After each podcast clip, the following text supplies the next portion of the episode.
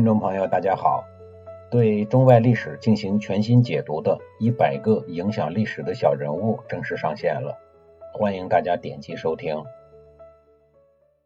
咱们的故事就从周人开始说起吧。这个周人，远古时期是在今天的陕西渭水流域兴起的一个部落，他的始祖姓姬，霸王别姬的姬，名字叫弃，遗弃的弃。说这人的名字为什么叫弃呢？大概是他刚出生的时候被他的父母遗弃过，后来于心不忍又给捡回来的缘故。这古人给孩子起名儿，用我们现代人的眼光去看，好像很随意，就跟开玩笑似的。实际上这里边可能包含了孩子的某些经历，这样会方便记忆。机器和大禹，也就是治水的那位古代水利专家，属于同一时代的人。机器受舜帝的册封，封于台地，位于今天的陕西省武功县。这个过了西安，还要继续西行将近一百五十里的地方，大概是当时中国最靠西的地方了。机器是一位著名的农师，懂得稼穑之道。稼穑就是精通农业的种植和收割。在那个遥远的年代，吃饱肚子是人民最为主要的信仰之一。但是由于农业技术的落后，黎民百姓长年累月的在土地上辛勤耕耘劳作，到头来呢，还是经常处于吃不饱肚子的状态。由此可见，科学技术是第一生产力，这句话绝不是空穴来风。后来，终于因为机器在台地。大力的培训人民播种稷这种类似小麦和高粱的谷物，并且将种植技术逐步推广至全国，进而彻底解决了国家粮食短缺、粮食安全问题。机器去世以后，被后人尊奉为农神，在人民的心目中，机器已经不是一位农业专家了，而是一位神。我们可以把机器理解为那个年代的袁隆平。时至今日。纪念机器的后继祠依然坐落在陕西武功的稷山之巅，整个建筑的布局依山而建，曲折凌空。几千年的时间已经过去了，斯人已去，功绩长留。稷这种被古人尊为百谷之长、五谷之长的粮食，在麦黍文化的早期，最终以全体人民都吃的优势登上了神位，成为了谷神。历朝历代帝王口中时不时念叨的头等大事江山社稷，稷就在其中占据了压轴的重要位置。江山很好理解，社社会的社，在古语的语境里，实际上就是土地神。土地神和谷神，在以农为本的华夏民族心目当中，成为了最重要的原始崇拜物，成为了图腾。如果再加上江山，自然就成了皇帝们与之共存亡的大事儿了。机器去世以后，他的儿子不哭，子承父业。这个“哭”不是哭笑不得的“哭”啊，是薛宝盖下面加一个出差的“出”。哭是一个生僻字，是洞穴的意思。那他之所以叫这个名字啊，我都怀疑他的父母是在洞穴里生了他。不哭继任了父亲的官职，也就是农官一职以后。继续从事农业研究与农业技术的推广，他也有心和父亲一样，打算将自己的一生都奉献给农业。这个时候，夏朝进入了太康年代，这是一段诸侯叛乱、政治动乱、朝廷黑暗的时代。皇室激烈的斗争，使得很多无辜的官员都遭受牵连，轻的是个人丢官，重的呢，那就是整个家族都会命悬一线。很快，一心向民的不哭就无辜地丢失了农官这个公务员职务。他回到了台地以后，因为担心更为严重的后果发生，他毅然决然地带领全体族人搬家。往哪儿搬呢？往东不行，那儿是夏朝的都城方向，到处都是战火连天的。往南不行，群山起伏，森林茂密，云深不知处，也不适合农业的种植。想来想去，也就只能朝西北方向搬家了，也就是荒凉贫瘠的甘肃方向。从此，周人的部落开始了一段长达几百年的搬家创业历程。历时两个多月，长途跋涉将近五百里路以后，布库带领全体的族人来到了一个叫高原的地方安顿了下来。这个地方号称天下第一原，位于现在的甘肃省庆阳市。这个地方有充足的水源，这在西北地区十分的难得，而且还地势平坦，可以供农业的耕种。又远离中原的是非之地，唯一不好的地方呢，就是这儿属于戎狄人的地盘，他们会时不时的来捣乱。可是周人认为，为人处事只要保持低调，与人为善，只要自个儿肯放下姿态，总不太会招人厌恶。不哭抱着这样一个信念，在这样一个他认为可以建设美好家园的地方安顿了下来。周人的性格很坚韧，又勤劳智慧。没过几年，在不哭的带领下，这片抛荒之地便一派欣欣向荣的景象。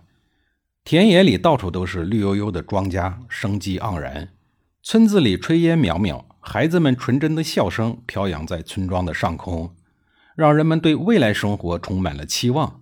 日子越来越好，大伙儿的干劲也是十足，大家齐心协力的共同建设着美好新家园。坦率地说呀，如果不是有戎狄人的定期和不定期的骚扰，这个地方就是周人最好的新家园。布库在带领大家垦荒的同时，还依据地势修建了城池。这个城池就是现在的甘肃省庆阳市的前身。布库去世以后，为了纪念为庆阳一带创建了华夏农耕文明的布库，后人在气势磅礴、河水环绕的庆城东山。为他建立了一个不哭陵，以此来纪念他的卓著功绩。不哭陵现在已经演变成国家四 A 级旅游景区了。不哭的儿子居陶后来继承了父亲部落首领的职务，成为了族长。按照父亲的教导，他也始终坚持以发展农业为根本，带领族人建设家园长达四十余年。正如军人渴望战死在沙场上一样。这位热爱农业生产的族长，最终也长眠在他所热爱的土地上，与大地永远的相生相惜。在半个多世纪的和平安定的时间里，经过布枯和居陶两代人的努力经营，等到居陶的儿子公刘接任部落首领职位的时候，周人在庆阳地区已经是大发展、大兴盛时期了。因此后人说：“周道之兴自此始。”故诗人歌乐思其德，这句话里所说的“歌”，就是收纳在我国第一部诗歌集《诗经》中，名字叫《大雅公流》。从不哭到居陶，从台地到庆阳，周人历经了千辛万苦，披荆斩棘，把一个荒芜之地建成了美好家园。但是，不管你建设的怎样美好，这个地方始终是属于别人的地盘，毕竟这里属于西北。这里是世世代代对周人并不友好的野蛮民族戎狄人的天下，而且戎狄人也由过去的不定期骚扰变成了定期骚扰。谁让你富有了呢？这就是戎狄人的逻辑。残酷的事实证明，犯罪是可以一步步升级的。周人无论在这儿经营多少年，都只能算是这片土地上的过客。公刘作为一个有理想、有抱负的年轻人。心心两两地惦记着回到周人的陕西老家。也许很多中国人潜意识里都有叶落归根的想法。随着年龄的增长，公刘想要回到陕西老家的想法也就越来越强烈。如果说以前还是停留在想的层面，现在已经到了坐卧不宁的状态。他觉得他不能再等了。最后，公刘决定带领族人进行第二次大搬家。为了保险起见，他培养了一批身强力壮的年轻族人作为先遣部队，为大家先行开路。在一个平常的日子里，公刘带着全副武装的人马出发了，一路向南，目的地是陕西老家。数日之后，先遣部队进入了陕西地界，到了一个距离台地不远、名字叫滨的地方，也就是今天的陕西省滨州市。经过多方考察。公刘认为这个地方是建设美好家园的理想之地。最主要的是，这儿距离祖辈们生活过的台地也不远，于是便在这儿安顿了下来。随后，他回到了庆阳，动员他的族人迁徙至此。这一次迁徙，大部分周人并没有像祖先一样集体从台地迁到庆阳，仅是有一小部分人选择到宾地，大部分人都留在了庆阳，选择继续过着和戎狄人纠缠不清的生活。其实，在任何时代、任何年代，改变现状对很多人来讲都是一件很困难的事情。而愿意跟着公牛迁徙的，都是想到外面的世界去闯一番、去创造一番事业的年轻人。留在庆阳，一生都过着那种循规蹈矩，甚至有些憋屈的日子，对他们来讲，远不如到外面的世界闯荡更有诱惑力。为什么说憋屈呢？您老得对戎狄人和颜悦色、低三下四，您说这不是憋屈吗？就这样，在公牛的策划下、领导下。周人的第二次大迁徙开始了，这是一支充满活力的迁徙队伍，大家带着对未来世界的探索，带着梦想，带着对家乡魂牵梦绕的心绪，浩浩荡荡地出发了。浩浩荡荡是多少人呀？实际上也就一千人吧。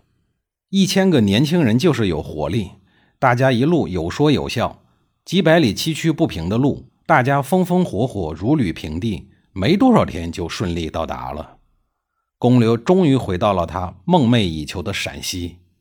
周人建设家园的火热场面又一次的上演。经过忘我的不懈努力，一座完全按照公刘内心想象的周人新家园在宾地拔地而起，甚是壮观，也很令人欣慰。这座家园历史上称之为宾国。周人的这次迁徙和家园建设。耗尽了公刘的心血。公刘去世之前，大概做梦也不会想到，两百多年以后，他的后人还要继续颠沛流离，向南迁徙。现在的公刘墓就位于滨州市的龙高镇。滨地随着周人的到来，很快变得热闹起来。经过两三代周人的经营，整个滨地又显现出欣欣向荣的景象，人民安居乐业，一派繁荣。当你好了，就会有人惦记你，这是一个不变的真理。而惦记你的方式无非就两种：一种是亲近你，一种是侵略你。反正你是很难独善其身。当时地处泾渭一带的兵地，除了周人以外，还生活着居无定所、以抢劫、侵略他人为主业的戎狄人。这里的戎狄人相比庆阳那边的是更为凶悍。周人为了对付这些强盗，和他们展开了长期不懈的斗争。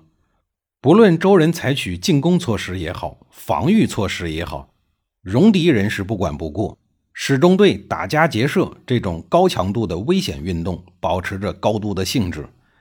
他们持续跟踪侵略周人，坚持强盗行为长达几个世纪的漫长时间。如此执着的违法犯罪精神，也实在是令人叹为观止。周人被逼得实在是无奈，打也打不过，骂也骂不过，怎么办呢？只能继续搬家。周人作为神人的后人，农神的后人，你要这么看来，混的可真是不怎么样，动不动就得被迫搬家。于是，在公刘第九世传人古公胆父的带领下，开始了周人的第三次大迁徙，这也是周人历史上至关重要的一次大迁徙。此次迁徙以后，周人便开始强势崛起，建立大业。温文尔雅、积德行善的古公胆父带领族人抛家舍业，一路继续向南。数日之后，这群衣衫褴褛、形如乞丐的人到了一个山坡，登高望远，见一脉远山横亘天际，山间有缺口，山下有广阔的荒原，一条河流沿着山脉流向了远方。看上去就是一派宁静祥和的景象。古公胆父见路边有人，便上去问：“这是哪儿？”路人看着这群落魄之人，并没有敌意，便指着远方的山脉说：“看见那座有缺口的山了吗？那就是岐山。”古公胆父兴奋地说道：“那就是周原喽！代代相传，古公胆父从祖辈们口中知道，他们的祖先大概就是从陕西周原附近。”迁徙到甘肃庆阳的古公胆父长舒了一口气，感叹地对身边的族人说道：“哎呀，我们终于到家了，终于到了祖辈们的老家。再后来，在古公胆父的带领下，周人在周原地区的岐山建立了一个积贫积弱的小国。说是国家呀，其实就是一个比较大的部落。虽然弱小，总算是建立了。有总归是比没有强。至此，位于今天陕西省宝鸡市的岐山县扶风县一部分的周原。就成为了周人的发祥地，这里也是中华民族的重要发祥地，这里是周人祭祀天地、祭祀祖宗的圣地。西周的一些重大的国事活动都在这儿举行。西周灭亡以后，都城毁于战火，但周人在周原的活动遗址还是被历史保留了下来。总面积约三十三平方公里的周原遗址。于一九八二年被国务院确认为全国重点文物保护单位。后人为了纪念古公胆父，在今天的陕西省岐山县祝家镇为他建立了陵墓。话说回来，古公胆父是怎么在这个新地方安家落户、建设家园的呢？在下一集里，我会尽量用轻松的语境来讲述古公胆父建设家园的坎坷血泪史。